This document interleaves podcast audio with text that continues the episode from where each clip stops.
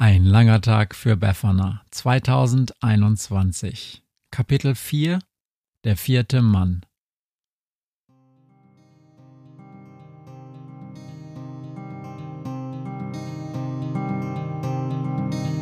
Wenn der Wind einsam durch die Straßen fegt, wenn die kalte Nacht sich auf die Häuser legt, wenn in Fenstern Weihnachtsschmuck ins Dunkel scheint, dann sind Befana und ihre Maus nicht weit.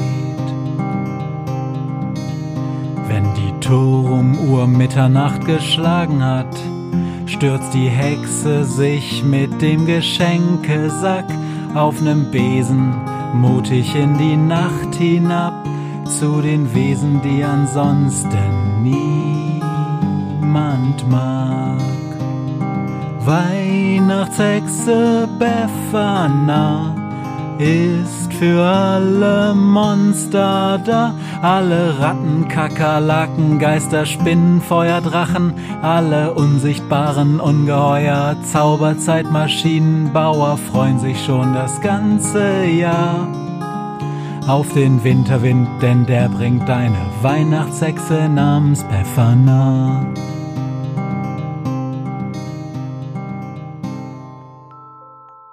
Es gibt ein paar Dinge, die man über den Mond wissen sollte. Erstens, der Mond sieht hinten anders aus als vorne. Dass das so ist, hat lange niemand gewusst und der Erste, der es gewusst hat, nämlich Harold, hat's lange niemandem sagen können. Aber dazu später mehr.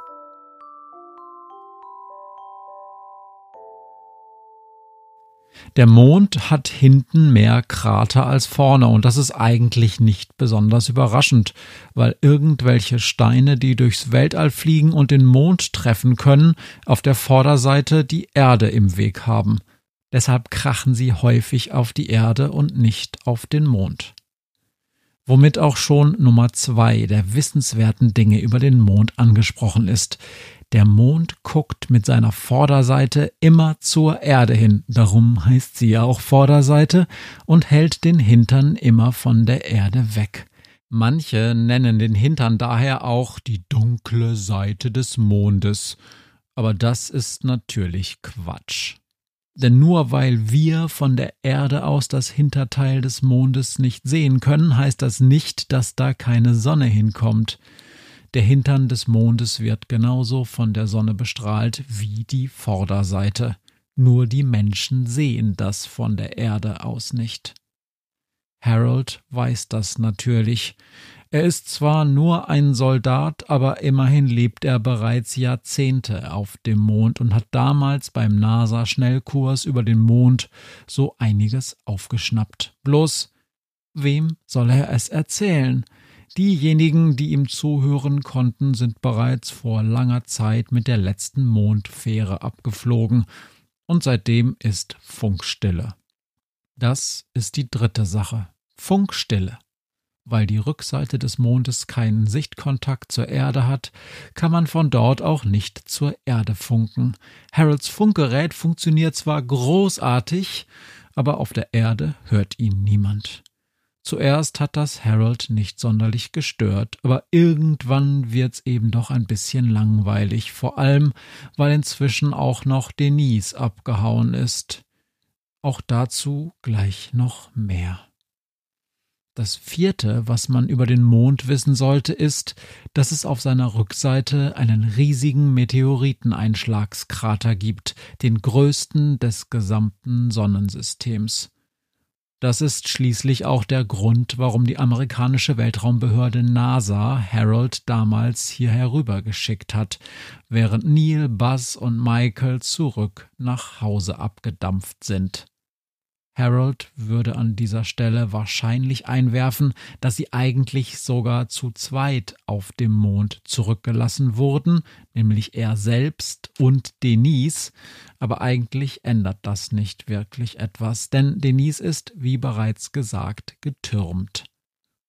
Irgendwann haben sich die beiden so gestritten, dass Denise das Mondauto geklaut und sich irgendwo in der Nähe des Aitken-Kraters eine Höhle ausgebaut hat. Seitdem herrscht also auch zwischen diesen beiden mehr oder weniger Funkstille. Obwohl die Verbindung rein technisch funktionieren sollte. Nummer 5 der wissenswerten Fakten über den Mond ist, dass Thomas das Pastorenschaf den Mond doof findet.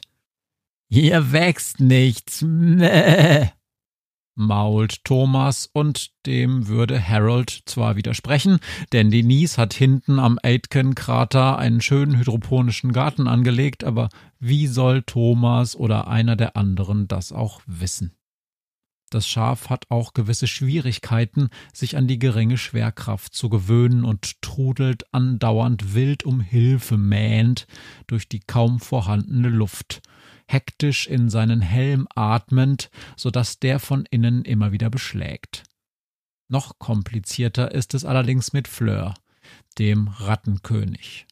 36 Helme auf Fleurs Köpfe zu setzen, ist selbst mit Harolds Arsenal an Ersatzhelmen nicht möglich, von einem passenden Rattenkugel-Weltraumanzug ganz zu schweigen. Darum hat Befana den schimpfenden Rattenkönig im Quantenwirbel der ratternden Zeitmaschine zurückgelassen und hofft, dass der laufende Motor keine allzu großen Verwerfungen im lunaren Raumzeitkontinuum verursacht. Warum seid ihr nochmal hier? fragt Harold. Man sieht ihm an, dass er lange keine Gäste mehr in seinem Kinderzimmer großen Zelt empfangen hat. Er fläzt sich mit Fünftagebart und offener Hose auf seiner Liege und löffelt Corned Beef aus einer rostigen Dose. Wegen des Tatzelwurms, miaut, Schrödinger. Tatzelwurm? Tatzelwurm, wiederholt Schrödinger genervt. Ist längst weg, grunzt Harold schließlich. Dachte, es bei euch auf der Erde. Was ist ein Tatzelwurm? fragt Befana. Bisher hat Schrödinger ihr nicht die Bohne erzählt, auf was für eine Reise sie sich da eingelassen hat, und so langsam bereut sie ihre Entscheidung, in das Zeitmaschinending sie eingestiegen zu sein alte, aus Dosen essende Männer in dreckiger Unterwäsche könnte sie sich auch auf der Erde angucken. Draußen mäht Thomas noch jämmerlicher als vorher. Er hat vom vielen Herumtrudeln in seinen Helm gekotzt. Lass ihn, mault Schrödinger. Er ist ein Wiederkäuer, miau. Er kann damit umgehen. Tatzelwürmer sind Aliens, die durchs Weltall fliegen und Planeten sprengen antwortet er Befana schließlich. Sie legen Eier im Inneren von Planeten ab und wenn die Brut dann schlüpft, dann macht's Bumm. Hab ich noch nie von gehört, sagt Befana. Wirst du aber haben. Schrödinger sieht genervt aus. Er ist es nicht gewohnt, mit Leuten zu sprechen, die sich nicht an die Zukunft erinnern können. In ein paar Jahren wirst du sehr genau gewusst haben, was ein Tatzelwurm ist es dann aber wieder vergessen, weil du lieber einen Tag lang ja, Wellness in einem Erlebnisbad in Bad Deckenstedt machen möchtest und inzwischen wird der Tatzelwurm eine Landesgartenschau verwüsten ja, und um ein Haar ein Ei in die Erde legen. Klingt nicht nach mir, sagt Befana. Ich vergesse nichts. Alles, was irgendwie wichtig ist, kommt auf einen Post-it-Zettel am Kühlschrank. Oh, sicher, miau, sagt Schrödinger, aber er kommentiert die Sachen nicht weiter. Was ist das jetzt mit eurem Tatzelwurm, Harold? Was heißt hier, der ist längst weg, der Wurm ist doch der Grund, warum du hier bist, richtig? Stimmt schon. Harold klettert stöhnend aus seiner Liege herunter und öffnet einen Metallschrank neben dem Zelteingang. Mit dieser Wumme sollten wir ihn zur Strecke bringen. Er hebt eine beeindruckend große Kanone in die Luft. Die NASA-Wissenschaftler haben damals mit ihren Fernrohren beobachtet, was Tatzelwürmer mit verschiedenen Sternen draußen in der Milchstraße angerichtet haben, und als dann einer auf dem Mond gelandet ist, haben sie uns geschickt. Harold schmeißt die Kanone scheppernd in den Schrank zurück. Keine Sorge, das Ding ist schon ewig kaputt. Ich nehm's auch manchmal als Rückenkratzer. Also, war das der Grund für die erste Mondlandung? Ein Tatzelwurm? fragt Befana. Das und weil's einfach super krass ist, als Erste hier zu sein. Ich habe ehrlich gesagt nie so genau gefragt, ich bin nur Soldat. Ich wurde ausgewählt, weil ich am besten schießen konnte. Und dann bin ich hier gestrandet. Tja, tja, traurige Geschichte, miaut Schrödinger gelangweilt. Gib dem Mann ein Geschenk, Hexe, wir müssen weiter. Äh, wieso Geschenk? Was für ein Geschenk? fragt Befana. Himmel, sie weiß noch nicht. Muss ich denn alles von Anfang an erklären? Schrödinger sinkt stöhnend in sich zusammen. Er hatte sich die ganze Sache offensichtlich einfacher vorgestellt.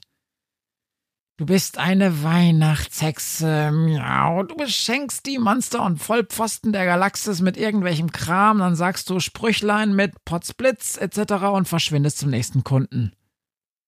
Das mit der Weihnachtshexe höre ich gerade zum ersten Mal, ruft Befana. Harold ist aber kein Monster. Wir sollten ihn einfach wieder mit zur Erde nehmen und alles ist gut. Zur Erde? Niemals! schreit Harold. Ich lass den Nies hier nicht alleine.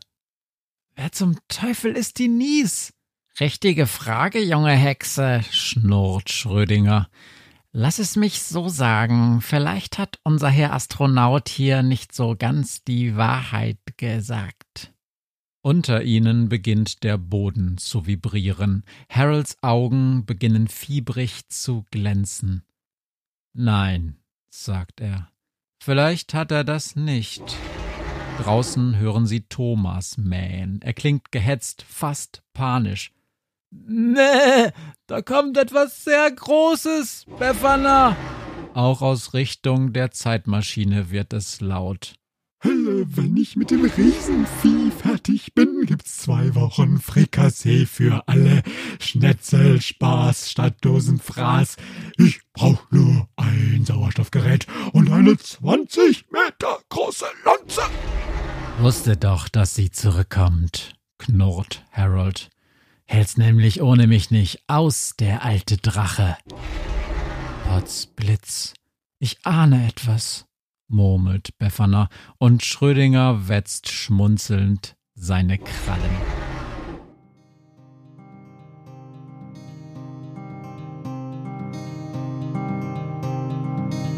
Hört, was mir heut Morgen widerfahren ist. Eine Krähe sitzt auf meinem Fenstersims und sie krächzt von Weihnachtshexe Befana, die sie hoch Himmel fliegen sah.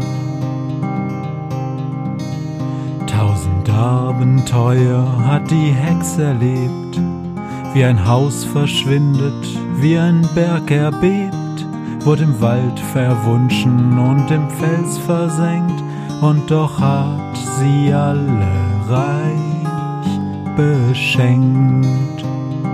Weihnachtshexe Befana ist für alle Monster da. Alle Ratten, Kakerlaken, Geister, Spinnen, Feuerdrachen, alle unsichtbaren Ungeheuer, Zauberzeitmaschinenbauer freuen sich schon das ganze Jahr auf den Winterwind, denn der bringt eine Weihnachtshexe namens Befana.